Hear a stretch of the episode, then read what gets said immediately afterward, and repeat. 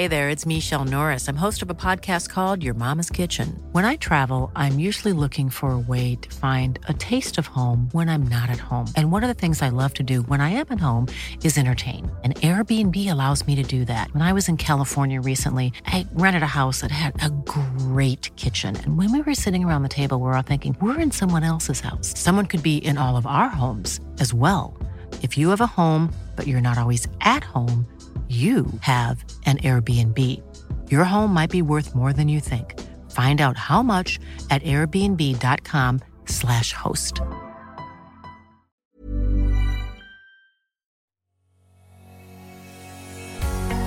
Bonjour et bienvenue sur le podcast Explore Japon. Le podcast qui explore le Japon sous toutes ses coutures. Des conseils voyages, de la culture ou bien de la vie de tous les jours en passant par l'apprentissage du japonais partons ensemble deux fois par semaine pour ce magnifique pays qu'est le Japon. Bonjour à tous, aujourd'hui on va repartir sur la thématique de l'apprentissage du japonais et je vais essayer de répondre à l'épineuse question de combien ça coûte de faire une école de langue au Japon. Alors bien entendu, il va falloir prendre un peu de recul, le budget que je vais vous donner est à titre totalement indicatif. On n'a pas tous la même façon de vivre, donc forcément, certains n'auront aucun problème à manger que des nouilles instantanées, alors que d'autres vont vouloir profiter, voire manger des légumes tous les jours. Oui, c'est le grand luxe ici. Ou bien, personnellement, vous aurez peut-être aucun problème à être dans un dortoir pendant un an, à partager votre chambre à quatre, ou bien vous voulez peut-être une maison tout confort. Forcément, les prix ne seront pas les mêmes, mais ça va vous permettre de vous faire une idée en gros bah, d'un budget de quelqu'un et de comparer avec d'autres et après de faire vos petits calculs. Par contre, il y a certains prix qui seront les mêmes pour tous, comme par exemple le prix de l'école. Mais tout ça, on va en parler tout de suite. Bon, déjà, on va commencer par la base. Car oui, qui dit école Japon, il faudra payer l'école. Ce n'est pas gratuit. Les prix peuvent varier suivant la ville ou l'école, mais dans l'ensemble, il n'y a pas un écart de malade non plus. Ça va de 6000 euros en gros l'année à 7000 et quelques. Gardez bien en tête que je vous donne un budget en gros, je ne vais pas à l'euro près. Et un conseil que je pourrais vous donner, c'est toujours de toute façon dans votre budget prévoir que vous allez avoir des frais en plus imprévus. Au pire, si ce n'est pas le cas, vous aurez calculé juste, et eh bien le surplus de votre budget, ça sera un beau cadeau à la fin, ça sera toujours ça à mettre dans ses poches, ça fait pas de mal. Et au pire, si vous avez mal calculé, ça vous laissera un petit peu de mou pour gérer les coups durs. Donc il faut toujours voir un petit peu plus large et pas voir au centime près. Donc là, on a le coût de l'école. Alors l'école, c'est bien sûr une école de japonais. Hein. Je ne vous ai pas dit on va à la fac, etc. C'est faire une école de langue de japonais. Ensuite, il va vous falloir aussi un billet d'avion aller-retour. Là aussi, il y en a pour toutes les bourses. Et suivant quand vous partez. Si c'est en plein été, les prix ne sont vraiment pas donnés. Pendant les périodes de rentrée, on peut trouver des prix abordables. Moi, par exemple, en moyenne, un aller-retour en éco, en vol direct, j'en ai entre 650 et 900 euros. Alors oui, l'écart est large, mais ça dépend des prix, ça dépend de quand vous allez l'acheter, ça dépend des promos du moment. Bon, plus c'est plus souvent proche des 900 que des 650, il faut l'avouer. On peut aussi baisser de tarif en faisant des escales. On arrive toujours à trouver des billets aller-retour à 450 euros, par exemple. Moi, je vous conseille toujours de prendre un aller-retour car, car souvent c'est moins cher qu'un billet juste aller. Et la magie des billets aériens, eh bien, on ne comprend pas trop pourquoi c'est moins cher un billet aller-retour qu'un simple billet aller. Mais c'est comme ça. Et en fait, acheter son billet retour à l'avance, c'est plutôt cool, surtout si vous faites un billet, un aller-retour et pas juste un aller simple. Parce que acheter son retour au Japon pour faire un Japon-Paris, enfin un Tokyo-Paris ou un Osaka-Paris, bah c'est beaucoup plus cher. Les Japonais se font super enfler comparé à nous sur les prix des billets. Là aussi, je ne sais pas pourquoi, parce que finalement, c'est les mêmes vols, mais en gros, un vol, si vous l'achetez pour faire un Paris-Tokyo et revenir à Paris ensuite, va vous coûter beaucoup moins cher que si vous achetez le même vol, même jour, vous allez faire un Paris, enfin Tokyo-Paris et rentrer à Tokyo, ça va vous coûter beaucoup plus cher. Parce qu'attention, les billets d'avion parfois peuvent dépasser les 1000 euros même en écho.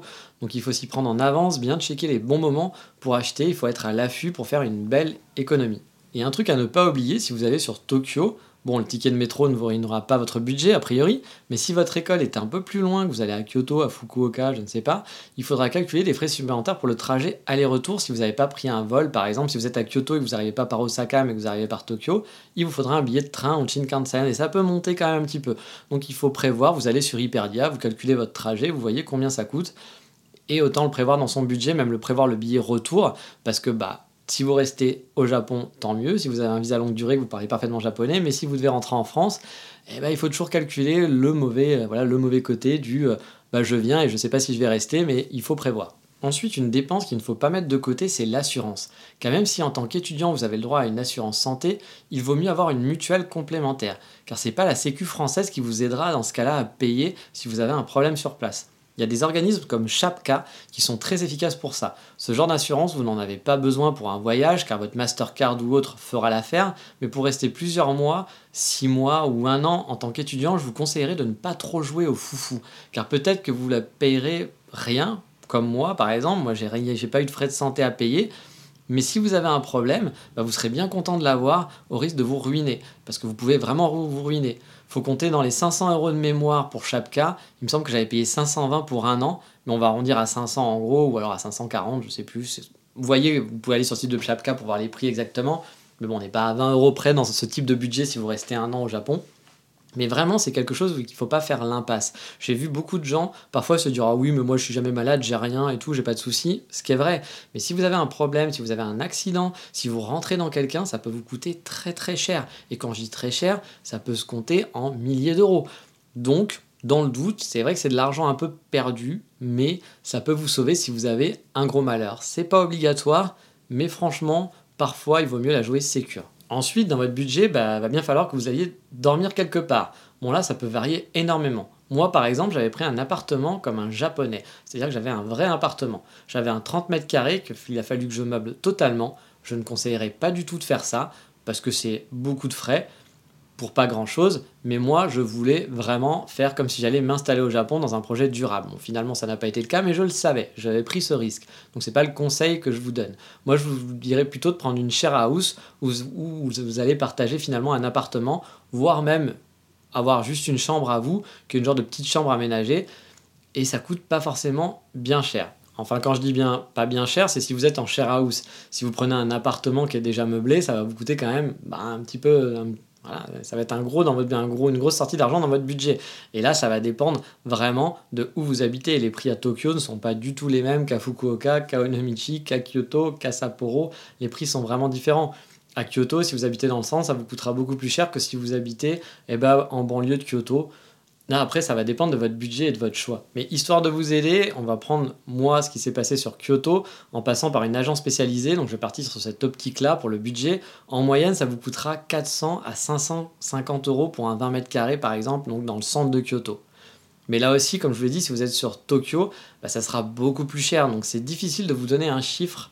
Pareil, si vous êtes en share house, peut-être que vous ne paierez que 200 ou 300 euros par mois. Mais allez, on va dire que vous payez 500 tous les mois. Le truc, c'est de ne pas oublier que vous allez avoir des frais qui vont tomber chaque mois. Et souvent, il va falloir sortir un peu d'argent, comme des frais d'agence par exemple. Si vous passez par une agence spécialisée pour Gaijin, vous allez sûrement avoir un loyer à sortir qui sera perdu.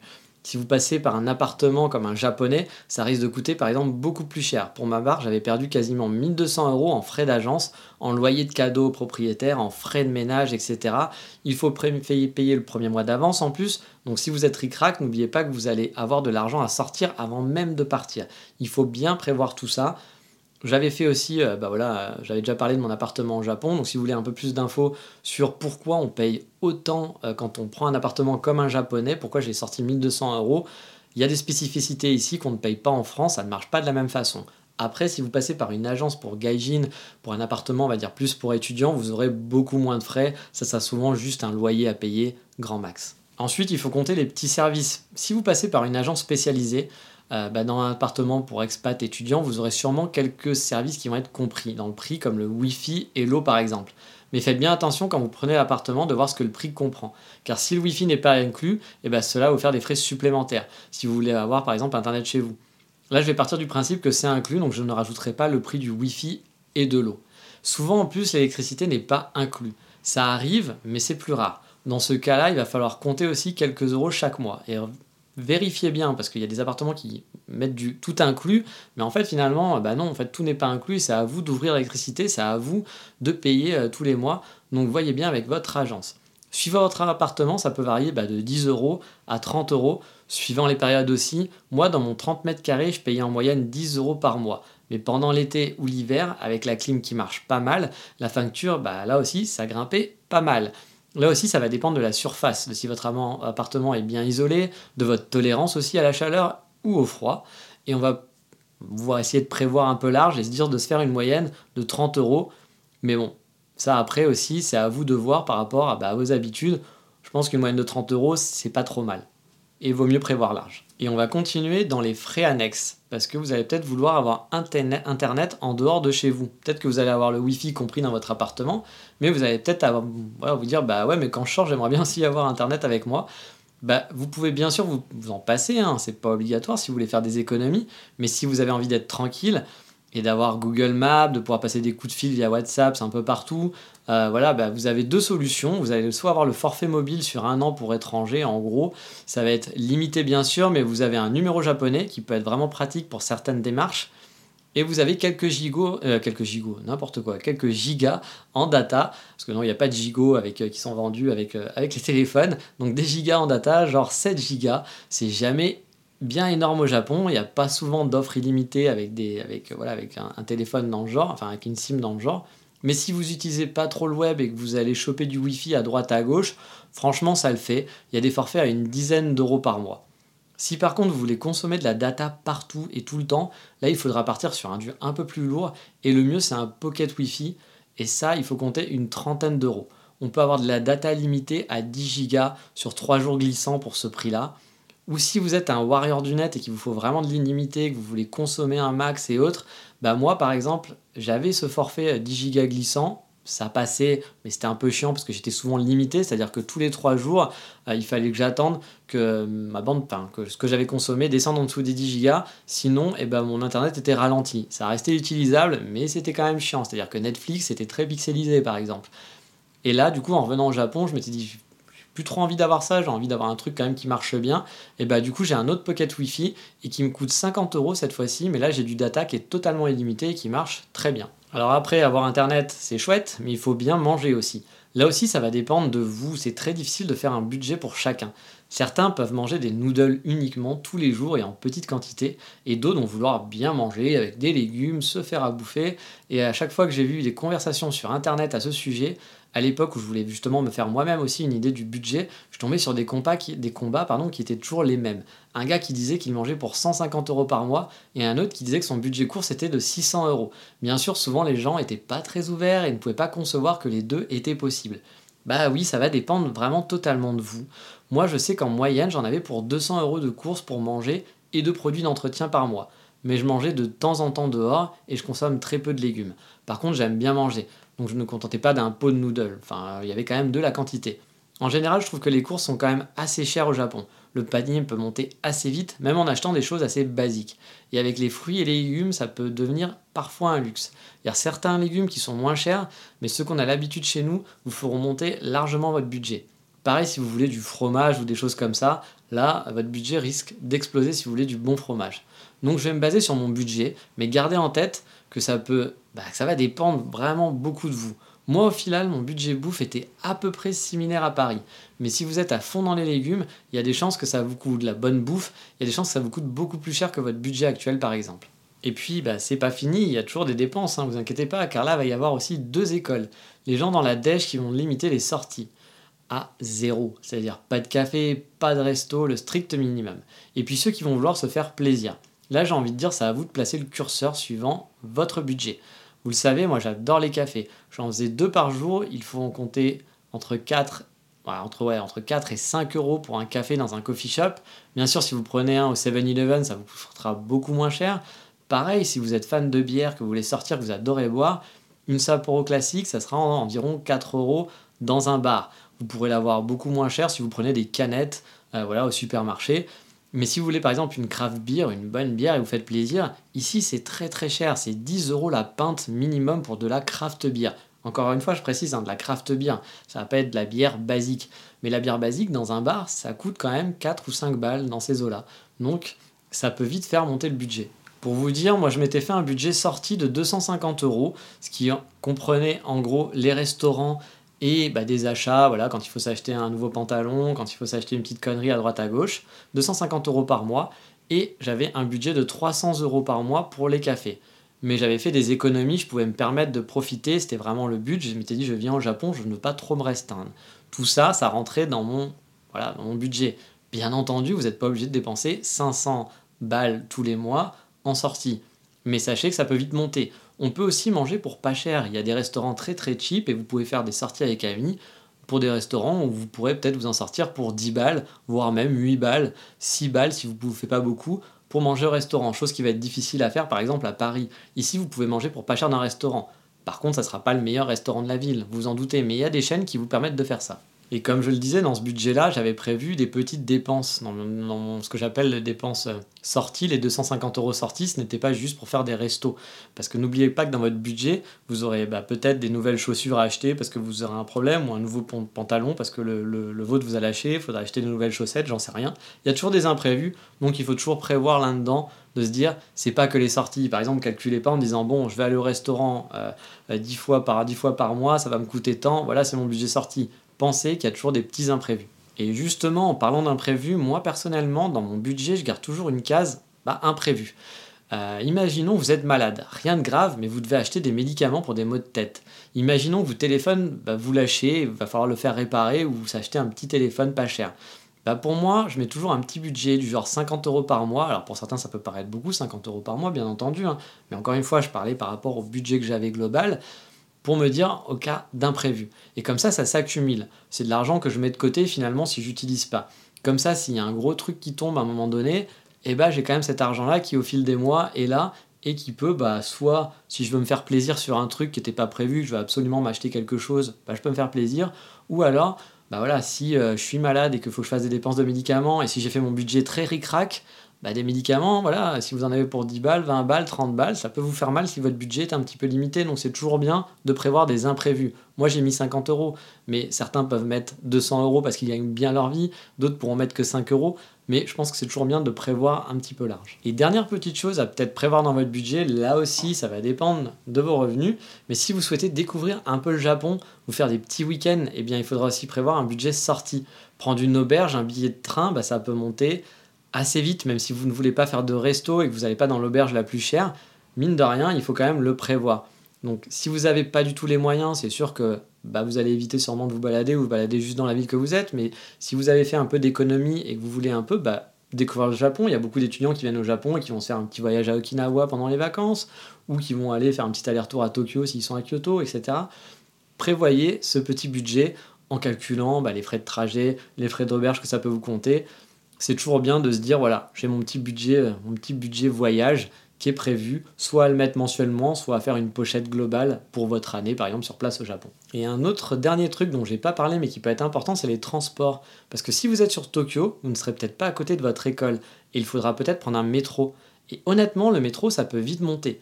Là aussi, je ne peux pas vous faire un budget. Mais à Kyoto, je pouvais aller à l'école à pied, donc j'avais pas de problème. J'avais donc 0 euros de transport. Mais sur Tokyo, un trajet peut vite revenir à 4 ou 5 euros tous les jours. Donc sur un mois, ça va être 150 euros. Et il n'y a pas forcément des passes de métro comme à Paris, par exemple, un pass Navigo qui vous permet d'aller partout dans Paris. Ça n'existe pas au Japon. Vous allez peut-être avoir un pass pour aller du boulot jusqu'à chez vous, voilà, mais même pour les travailleurs, c'est un pass qui fait boulot chez vous. Si vous voulez, par exemple, votre boulot est à Shinjuku et que vous habitez à, à Ueno, si vous allez à Shibuya, vous êtes en dehors de votre pass, donc vous devrez payer le, métro peut vite faire exploser votre budget. Alors après, il y a la solution vélo, etc., bien entendu, mais voilà, réfléchissez à tout ça, réfléchissez au transport. Parce que peut-être que, comme je vous le dis, vous allez peut-être en avoir pour 150 euros tous les mois juste en métro. Et 150 euros dans un budget, bah, c'est pas rien. Et c'est le genre de truc qu'on a tendance à oublier et qui peut vite être une mauvaise surprise sur place en se disant putain, mais c'est vrai que j'avais pas prévu. Euh, je m'étais dit ouais, bon, j'irai à l'école, c'est pas loin, et puis voilà. Et, euh, puis bah, en fait, avec le métro, bah, mine de rien, ça monte, ça monte. Puis même les sorties, hein, vous êtes votre école est à Shibuya, vous êtes à Shinjuku vous aimez pas trop marcher, vous voulez un petit peu vous balader un peu partout dans Tokyo, sortir à différents endroits, ça monte vite. Si vous ne marchez pas et si vous n'avez pas de vélo, ça peut vite monter. Et même le vélo, dans Tokyo, ça grimpe, ça descend, c'est grand. Donc on ne peut pas tout faire à vélo, sauf si vous êtes un vrai gros sportif. Donc faites bien attention à ça, calculez ça dans votre budget. Mais donc on va résumer. Le prix de l'école pour un an, faut compter environ entre 6 000 euros et 7 000 euros. Le billet d'avion, comptez entre 700 et 800 euros pour un vol direct et 450 pour escale. Bien sûr, vous pouvez trouver moins cher, vous aurez peut-être plus cher, mais encore une fois, c'est pour vous donner une idée. L'assurance, comptez à peu près 500 euros pour une année. La location de l'appartement, on va faire une moyenne de 500 euros. Mais bien sûr, là aussi, ça va varier suivant ce que vous avez loué, la ville où vous allez être. Peut-être que vous n'aurez que 200 ou 100 euros parce que vous serez dans une chambre partagée à je ne sais pas combien. Ou peut-être que vous allez en avoir pour 1000 euros parce que vous allez avoir un grand appartement. Là aussi, c'est compliqué. N'oubliez pas que vous aurez sûrement un mois de loyer de perdu en frais d'agence, voire peut-être une caution que vous pourrez récupérer qui sera là aussi l'équivalent à un mois de loyer. Alors, je viens de penser à un truc en enregistrant le podcast, il y a aussi des frais pour le visa, mais ça, je ne me rappelle plus combien c'est. C'est pas gigantesque, mais il faut quand même payer son visa. Je ne veux pas vous dire de bêtises, donc je ne vais pas vous dire de prix. Alors, c'est pas 300 balles, hein, mais c'est genre euh, voilà, 40, 40 euros ou peut-être 25 euros, je ne sais plus. Mais il faut sortir une petite somme quand même quand on va faire son visa avec l'ambassade. Ensuite, on va mettre un pot électricité à 30 euros par mois. Là aussi, c'est une moyenne, ça va dépendre de vous, vous l'avez compris, je vais pas le répéter à chaque fois. Il y a un pocket Wi-Fi aussi ou un simple abonnement téléphonique. Pour un pocket Wi-Fi, donc comptez environ 30 euros pour une offre limitée à 10 Go, 10 Go ou alors à 10 euros pour un abonnement téléphonique Wi-Fi avec quelques data, genre 7 Go de data sur le mois. Manger tous les mois, là aussi ça va dépendre, mais on va faire une moyenne de 200 euros si vous n'êtes pas à fond dans les légumes et que vous voulez pas manger juste des noodles. Et rajouter un petit budget sorti, ça part vite, donc il faut prévoir, ou un petit budget pour les vacances, et pensez à votre budget de transport si vous avez du métro à faire sur Tokyo. Si vous avez besoin de calculer, c'est facile. Vous allez sur le Google Maps, vous regardez où, va être à peu près votre logement, vous regardez où, est votre école et vous allez savoir combien coûte le transport.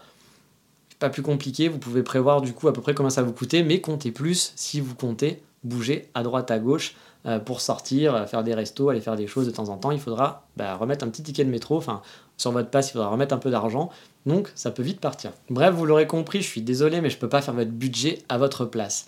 Mais je veux que vous gardiez en tête qu'un tel projet, ça se prépare. On part pas avec 2000 euros en se disant je vais étudier au Japon et puis je verrai sur place, tout va bien se passer. Préparez bien votre budget pour ne pas avoir de mauvaises surprises. C'est quelques heures de prise de tête, mais ça vous permettra d'être bien préparé. Sachez aussi que vous pourrez travailler sur place pendant 28 heures chaque semaine. Si votre budget est limité, Là aussi, regardez combien vous pouvez gagner et voir combien il vous faudra pour tenir l'année. J'ai vraiment vu pas mal d'étudiants devoir arrêter leur scolarité en cours de route car ils avaient mal calculé leur budget et rentrer car les parents ne pouvaient pas financer plus. C'est un peu dommage, par parfois il faut peut-être mieux repousser son projet d'un an ou de deux et continuer d'économiser pour profiter pleinement après sur place. Voire économiser, ça peut peut-être vous permettre de faire deux ans d'affilée pour d'étudier au Japon sur deux ans. Les frais de scolarité seront un peu réduits pour la deuxième année et vous n'aurez pas de frais d'agence à repayer par exemple. Ça peut valoir le coup, donc pourquoi pas se dire je repousse mon projet, ça prend un peu de temps, c'est chiant, mais au moins vous allez pouvoir économiser et avoir l'argent pour vivre correctement sur place. Donc voilà, si vous pouvez faire quelques économies supplémentaires et décaler votre voyage, peut-être pour profiter un peu plus sur place après. Mais ça, c'est votre choix.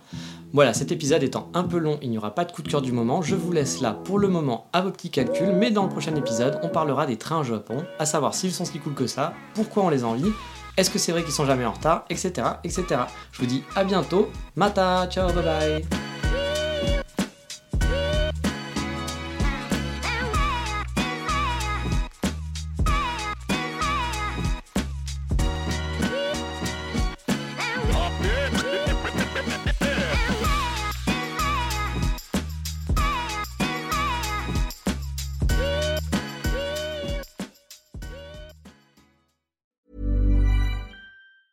Planning for your next trip? Elevate your travel style with Quince. Quince has all the jet setting essentials you'll want for your next getaway, like European linen, premium luggage options, buttery soft Italian leather bags, and so much more. And is all priced at 50 to 80% less than similar brands. Plus, Quince only works with factories that use safe and ethical manufacturing practices. Pack your bags with high-quality essentials you'll be wearing for vacations to come with Quince. Go to quince.com slash pack for free shipping and 365-day returns.